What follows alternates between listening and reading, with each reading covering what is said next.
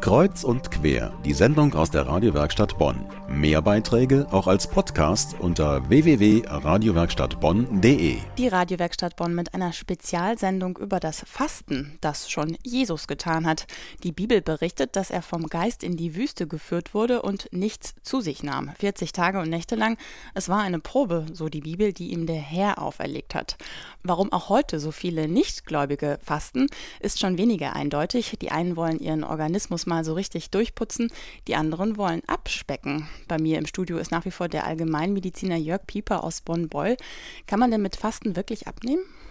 Ja, das kann man. Und vor allen Dingen ist wichtig, man muss auch nicht übergewichtig sein, um zu fasten.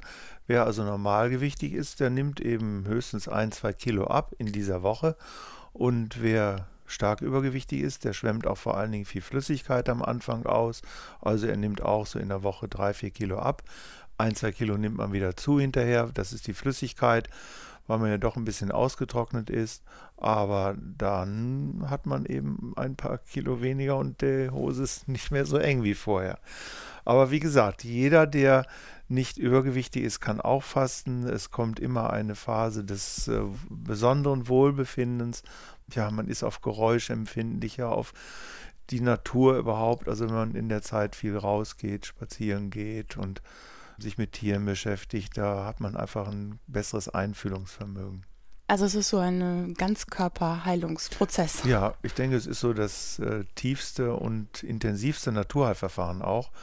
Und Sie sagten ja schon, Jesus hat auch 40 Tage gefastet.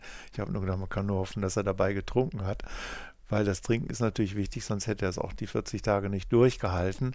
Und das ist eben auch gerade der Unterschied zwischen den einzelnen Fastenarten. Also ich sagte ja schon, wir machen das hier nach dem Buchinger Saftfasten. Also man nimmt praktisch nur Flüssigkeit zu sich. Kein Bier, wie dann viele fragen. Das ist natürlich ein flüssiges Nahrungsmittel. Aber man trinkt Tees, Gemüsesäfte und frische Gemüsebrühe. Also diese drei Dinge ja in Mengen, die man gerne möchte. Man braucht gar nicht viele Bücher zu lesen. Wenn der Urin, den man lässt, immer klar ist, hat man ausreichend getrunken, wird er dunkler, muss man mehr trinken. Das ist eigentlich das Einzige, was man groß wissen muss.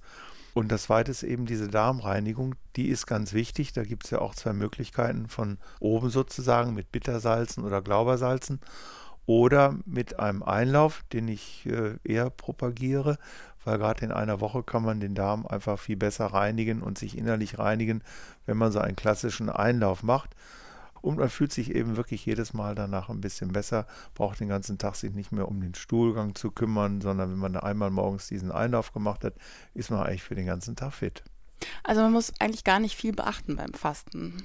Nein, also wenn man keine Medikamente nimmt, da viele fragen dann oder viele in der Gegend, weil das so eine Jodmangelgegend ist, nehmen viele ja Schilddrüsenhormone ein. Die kann man weiternehmen. Die Pille, wenn man den Einlauf macht, dann wirkt die natürlich. Wenn man das mit dem Glaubersalz macht, ist das nicht gewährleistet, weil das danach immer so einen Durchfall auslöst und dann auch mehrmals am Tag. Während mit dem Einlauf wird halt nur der Enddarm gereinigt und da ist also kein Problem, was jetzt Aufnahme von Hormonen zum Beispiel betrifft. Diabetiker zum Beispiel, die müssen natürlich das mit ihrem Arzt besprechen, aber generell kann man sagen, dass der Blutzucker sinkt, dass der hohe Blutdruck sinkt, normalisiert sich und auch eben nicht nur für ein, zwei Tage, sondern oft über eine ganz lange Zeit.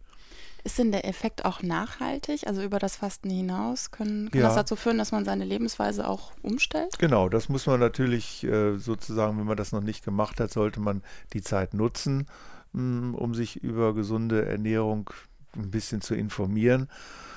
Ja, weniger Fleisch, weniger Schwein und weniger Pferdefleisch, wie man jetzt ja hört, dass überall doch oder in vielen Dingen auch Schweinefleisch versteckt ist.